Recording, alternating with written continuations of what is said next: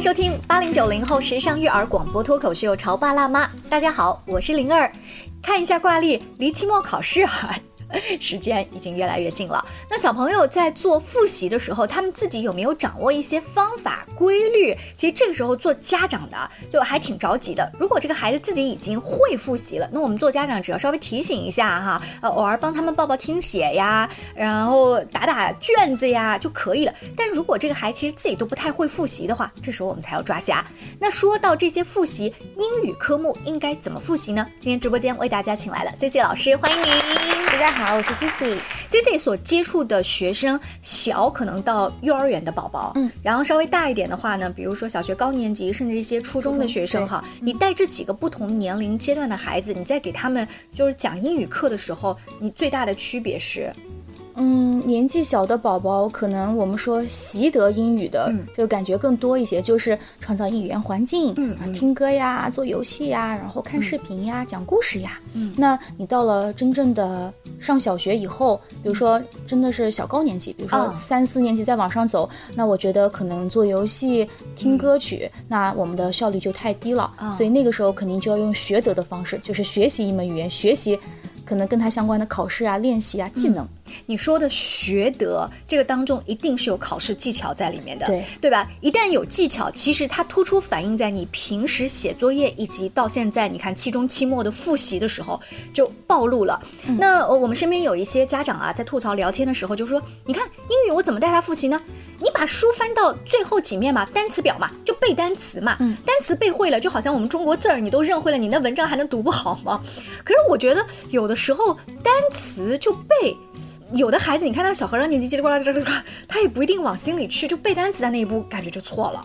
嗯，我觉得现在哈，在小学阶段，嗯，老师要求背单词，好像只有一个结果，就是默写，嗯，就是或者是报听写这三个字，家长可能特别熟悉。嗯，那我觉得报听写呢，只是检查单词是否掌握的一个维度。嗯啊，那我们在背单词的时候呢，我们呃讲究的是要有。三到四个维度啊，那第一个维度就是你能不能看懂，嗯，那就是你这个单词出现了，我不需要你会写它。比如说，我们拿具体的单词给大家来，people 这个单词我突然说出来，对你能不能听懂是 people，这个是听。我们说第二维度，第一维度就是这个单词出现了在了这个试卷上，嗯，你能不能看懂这个 people 讲的是什么？就是它前面有不同的呃这个词了，去形容它的时候，对，或者是说它放在一篇文章中一个句子里边啊，你能不能一码就知道啊这个 people 是干嘛的？那么当如果这个单词只是只是单个单词出现，你能很快知道它是什么意思，这是第一重。第二重就是当它放在句子里边的时候，它一定有一定的语法结构嘛。如果语法结构比较简单啊，你能看懂这个单词，基本上这个意思就出来了。但是如果语法结构比较难，像我们初中、高中会学从句啊什么，有可能连看懂这个单词，但是放在里面就不知道什么意思。对，那比如我们刚刚讲 people 那个单词。它加复数的话是怎么加？没有加复数，就是这就是一个考点，这就是一个考点。对，然后很多孩子，然后在这个地方他还是加 s 或者加 es，那那就就搞错了。那如果加 s 的话，那就是另外的一个意思了，对不对？呃，那那如果说你在背单词的时候，你只是 people people people，然后 p e o e r 这这样子的话，其实就对。所以就是如果背单词的话，我们我建议孩子们至少是要，呃，你要就是如果你想轻松一些，我先不从默写单。词开始，好，那你就先从背单词开始，将你的词汇表打开，把它的中文意思呢，去给它合上。然后这个时候你看到一个单词，你就去回想一下它的中文意思是什么。比如说你看到了 people，它可能在小学阶段他学到的意思就是人们，那你就回想一下 people 是人们的意思。好，这样一个单词一个单词过。那么我们说一个单词可能你想起它的时间只需要一到两秒。那这样子的话，你一个单词你回想一下，小朋友学的一个单一个单元单词也不是特别多嘛。这个感觉像什么呢？像我进到一个班级里，我是不是认识这些同学？对对吧？那如果我不认识他，那一秒我都不认识他，说明你见他见少了嘛？是的啊，那你就再反复的见，但是绝对这个时候不能欺骗自己。就你明明不认识小张，然后你还假装在那说啊，你好像是，你这一犹豫啊，你就把他有可能认错，嗯，所以你就把它要特别标记出来。这个同学我不认识，这个单词我不认识，嗯，要反复的去背。对，这个就是我们靠回忆中文的意义去。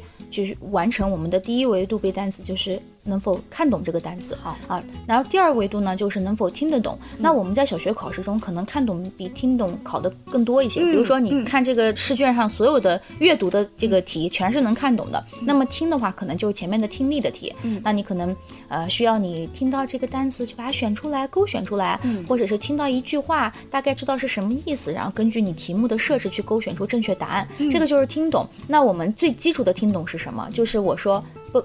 你一定知道它是书，书。但是如果我要是说一个比较难的单词，比如说这个 surprise，你可能也知道，哎，中平常生活会用，你就知道它是惊惊喜惊喜，对不对？但如果要这更难一些，你可能就这是什么意思来着？想不起来。那这个，但是比如讲 surprise 这个单词，可能小朋友说我在口语课经常听到，但我不会拼这个单词，拼很难，怎么办？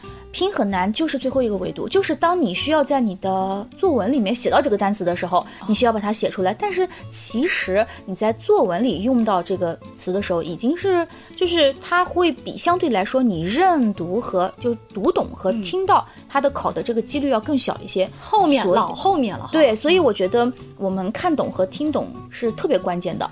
那如果就考试这个复习时间比较紧这件事情来说的话呢，我先把前面两项先做扎实了。对。对对，但凡这个 surprise 这个单词，我要写作文，我不会写，那也就扣个零点五分到一分。但是前面还有很多分呢，对不对？这是考试技巧，在单词这方面。好，问题来了，那我们做家长的不是要陪着孩子一起复习单词吗？要帮他报听写吗？嗯，我们身边有一些家长就就吐槽说，我第一英语不好，我念的可能还不标准，被孩子吐槽说你念的啥呀？那我报中文还是英文啊？这有没有讲究？嗯，你报中文、英文都可以。如果你报的中文，那就是反向的。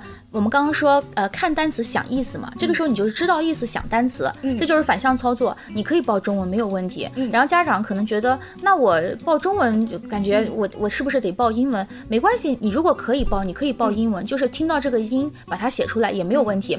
或者是你实在是觉得口音或者是发音不是特别好的话，你就播放那个我们的嗯词汇的有一些录音啊，或者是相关音频也可以。呃，因为如果按照教材背后的词汇表的话，现在这种资料真的是非常多。对，再不行的话，点读笔就你家长一个一个划好了哈。因为我的时候在想，呃，我们拿一个单词举例子，开始。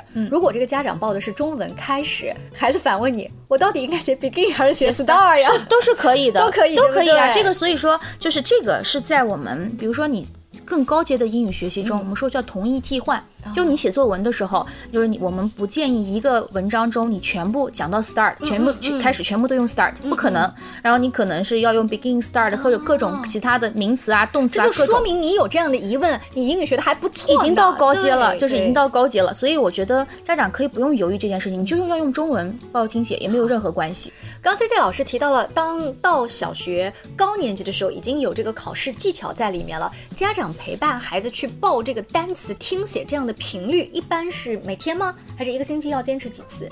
这个就是你要看你背单词的安排进度了。比如说，我觉得。家长陪着报听写已经是 就是很浪费家长时间了，就这个事情你其实可以交给小朋友做。现在有很多，比如说你可以制作一些单词的打卡的表，比如说你左边是中文意思，右边是横线，让他写出单词。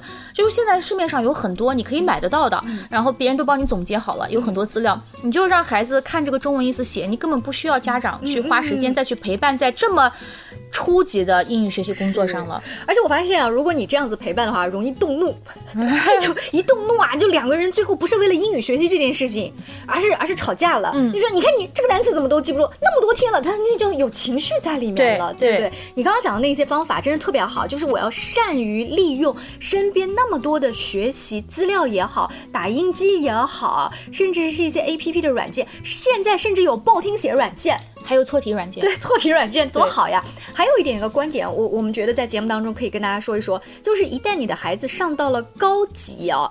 老师其实默认为你的英语是是自己已经搞定了的，我只给你讲一些难的语法的东西了，嗯，或者是就是我会我会默认你单词你已经差不多了，就现在你无论去上什么样的。跟老师沟通也好，老师教你怎么去做呃英语学习的这个规划或者技巧也好，那么老师一般默认为啊你单词已经过关了。嗯，那如果单词不过关，老师会说你先回去把单词背好，我们再来开始。就像我们呃学习钢琴或什么指法呀，什么基本功你已经练会了，这个时候我再跟你，比如说我会帮助你提高阅读，那我会帮你去做计划，但是前提是如果你单词还不会的话，你怎么？阅读就读不懂呀，这个结果就会不是特别好，所以单词量是要有的。但这个时候，如果你再花大价钱啊，说请一个名师来陪着你一起来记单词。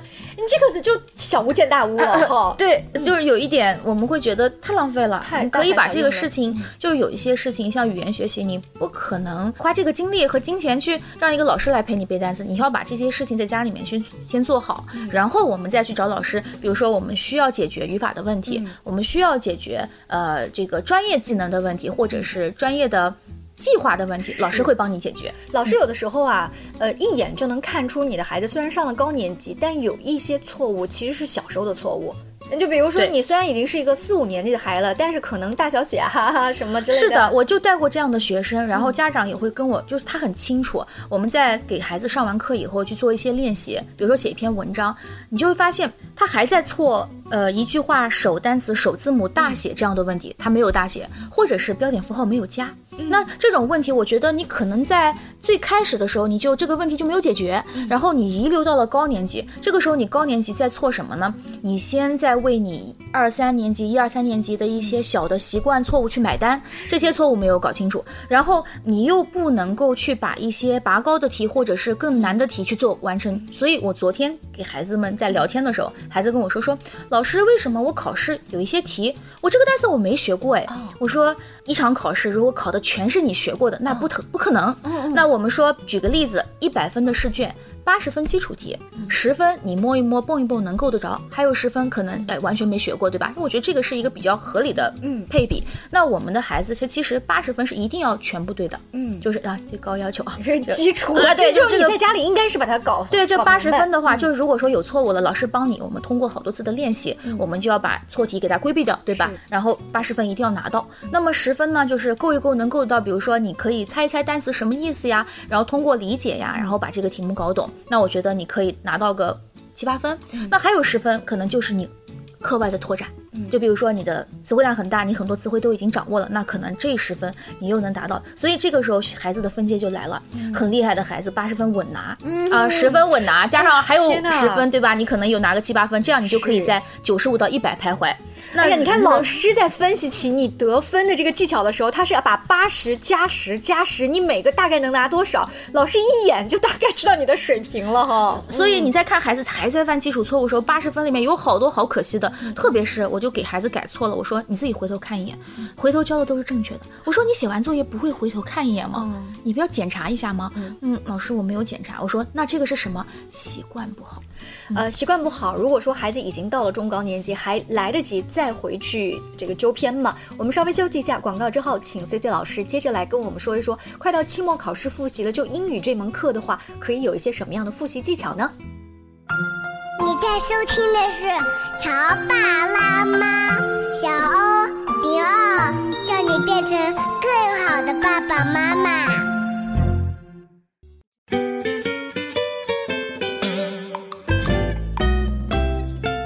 广告之后，欢迎您继续回来。今天灵儿在潮爸辣妈的直播间为大家请来了英语老师 C C 老师，他告诉我们说，在英语考试的时候，如果你花大力气啊去死磕单词，能帮你拿到分。但其实这个功夫应该花在平常，对，就是单词能帮你拿到很大一部分的基础分，就我刚刚说的八十分的那一类。但是这个如果你考前才去做，那一定是事倍功半的，它一定是伴随你学习最初到后来，就是从始至终。那考前的这一段黄金复习期间，我除了要把单词表过一遍。一定是要看自己查缺补漏嘛，一些其他的一些什么语法的知识的错误啊等等。嗯，我们在看小朋友的这个错题本啊，或者是一些单元测验的时候，家长最经常跟他说：“你看你这个错误是什么？”孩子最经常回你一句说：“我是粗心。”对不对？对对对。但其实老师是明眼人，他告诉你说你别用粗心两个字来敷衍我，不是粗心。嗯，你你在批改孩子卷子的时候，呃，发现他们表面上是怎么样是粗心，其实实际是什么样的知识不知道。家长在监督孩子的过程中，肯定有一项环节就是犯错题。嗯，那可能有的孩子会做一些错题集啊，然后我们在我们也也会要求小朋友去做。那关于做错题集的话，其实是有几个特别重要的问题啊。首先第一个，你肯定要摘抄你的错题啊。现在错题本做的可漂亮了，是。然后你可以把错题摘抄上去。这个时候你需要去把你的错题错的答案和你的正确答案都需要标注，当然用不同的颜色更好。我们可以用蓝色标注错误的，就是我选错的那个选项，然后用红色标注你正确的选项。那有一个非常重要的。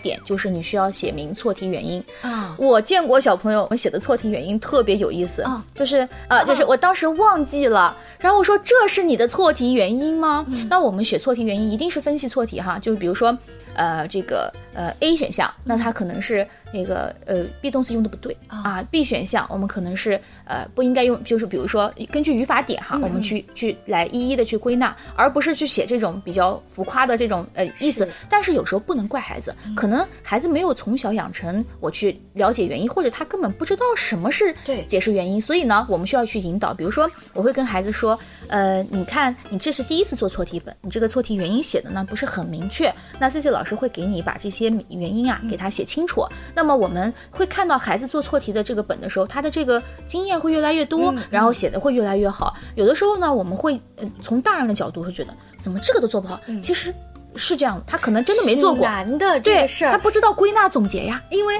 呃，当你跟孩子聊你这怎么回事，他一句粗心。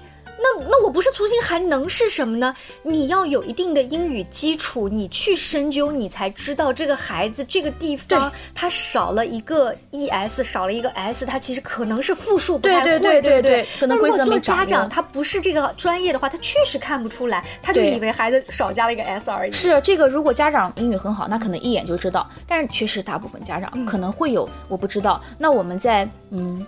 求助老师的同时，也要管理孩子。就是我求助了老师，老师告诉我了错题集怎么去做。如果我家长之前不知道怎么做，那我得先去跟老师求证，然后老师会教会我，我得自己家长自己得会做。然后必要的时候，哪怕你翻出你之前的英语课本，你去学习一下这个知识。我觉得家长学习的能力其实比孩子是要强的。嗯，那你可以学习一下，比如说这个语法点，孩子的名词复数没有掌握，到底是加 s 还是加 es，嗯，没有搞清楚，对不对？那我。觉得有一些规则，家长掌握起来也不难。我们不能全说，哎呀，我一点都不会，我就一点都不去管了。那现在也很流行学习型的家长，是陪伴式的，对办学家长，对不对？我们就家长孩子学什么，我们要比他提前一点点 去学习。好累啊！我的天哪！你说这英语书啊，还包括什么语法书，都丢了这么多年了，还要重新来拾起来。你可以去搜那个点，比如说孩子这次的英语名词复述没有搞清楚，你就可以去搜一搜。现在网上有很多讲解知识点，你搜下来以后，你自己看清楚了以后，你才能看孩子，因为可能孩子。成长就一次吧，他可能遇到很多问题，你再回头看，或者你就要去想，我当时为什么不能去看一眼？可能后悔吧。我觉得你可能提前去做一些很多工作，比你以后后悔要更好一些。是是是啊，呃，双减虽然减了孩子的压力哦，但是在家长家长层面上啊，还是要重视起来这个学习。但是重视的更多的什么？是教会孩子学习方法。这学习方法有的时候你家长自己都不去总结的话，你何来传授给孩子呢？对，呃，刚才我们说到了这个英语的那个语法，呃，我就想到，如果咱真不会去做总结，现在。的一些那个答题叫错题软件当中，有举一反三这个功能。那他会告诉你说，就大数据显示说，这种题目其实是这种知识点没有掌握清楚，他就给你出了一大堆这样的题目，你只要给孩子做就可以了。是的。啊，那那所以家长平时也要注意，那至少你错题本这块儿，呃，你是不是引导孩子要注意收集呀？那如果孩子说我我这几天实在没有时间的话，那妈妈可以帮你去拍照，或者说用什么什么软件非常非常厉害，它可以直接拍到你这个错题，然后把你的错误给抹去，这样就变成了一个空题，就不用抄新，家长就不用抄了，然后他还可以把你自动。组成试卷啊，就非常非常的方便哈啊！大家也可以去搜一搜啊，各种品牌不一、收费不一的软件，对，都还挺多的。对，好，当我做完单词跟这个错题本的归纳，家长发现了哦，这个孩子有可能是人称代词不是很懂，有可能是过去式不是很懂。嗯，这时候接着然后怎么办呢？我们是是不是就告诉孩子去下课问老师去？通常情况下，如果你问了老师，那么老师。整体学校的老师会对班级有一个整体的了解，他大概知道孩子们哪些地方会比较薄弱，他会相应的布置一些呃练习。那我们定向练习，对，就是根据你错的内容去给你布置一些练习。那我们当然说了，这个练习可能就是比较针对考试啊，对吧？那如果说孩子就是缺的比较多。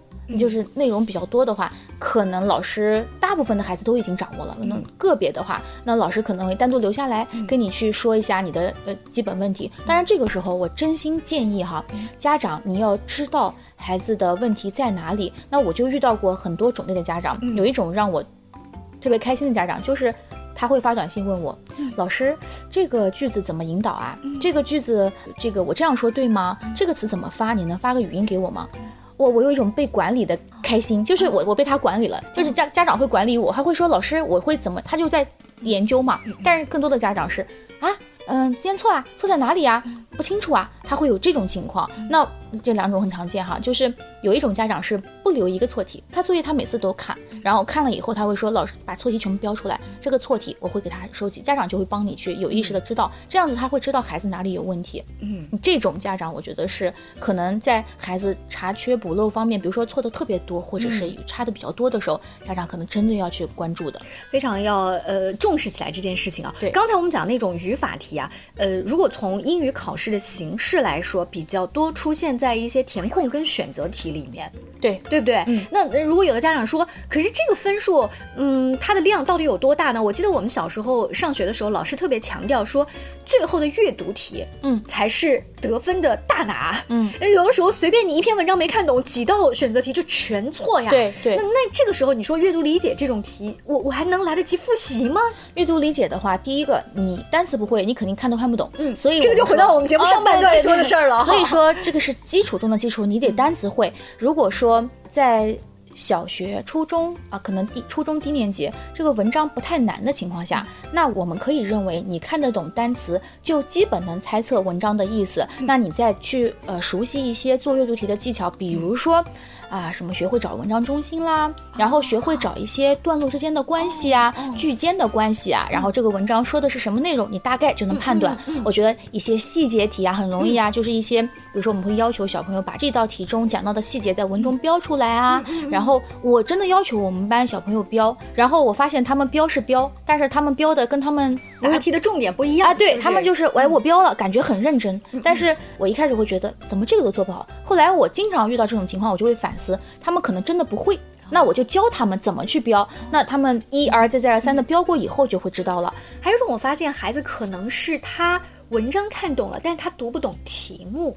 哦，对对对，就是我刚才说的题型归纳，比如说是细节题，就是这道题考的特别细节。我们昨天有一道题叫门牌号，嗯嗯，啊，你可以去找门牌号。啊，那道题特别有意思。整个阅读文章说的是这一栋楼住了六六户人家，然后他去讲解了好多人家，唯独没有讲到自己的。然后这个时候呢，他问你他住在哪，就是自己住在哪哪个门牌号。然后这里面就要用排除法，就比如说文章中提到的其他三个选项全部都不是他家，那这剩下的就是他家。所以这个他需要一些阅读技巧。这个阅读技巧，然后还有一个逻辑层面在里面。对对对，就我说的逻辑排除啊，分析啊，对不对？有的时候，嗯，是因为孩子他认识的基础单词啊，可能会出现在阅读理解里，但是题目当中会考你一些什么样的？就比如说作者，这作者表达了什么？这时候就存在着像这个呃作者这个单词，然后还有说他的目的是什么？purpose 这个单词，那有的孩子说这这是什么呀？他猜可能都没猜出来。所以作为家长的话，当你呃去陪孩子做阅读理解的时候，要把这几种啊，嗯，考题里经常蹦出的单词，先提前教会孩子。对，嗯。呃，这也是我们自己啊，就是考了多年的那个英语卷子，然后发现的一些心得体会，在节目的尾声跟大家一起来分享一下。那总的来说，英语这门成绩啊，还真是靠平时更多一些。你要突击的话，那个单词啊，总是一天背不了那么多呀，对不对？非常感谢 C C 做客我们的直播间，更多亲子育儿的话题，也请持续关注潮爸辣妈，下期见，拜拜。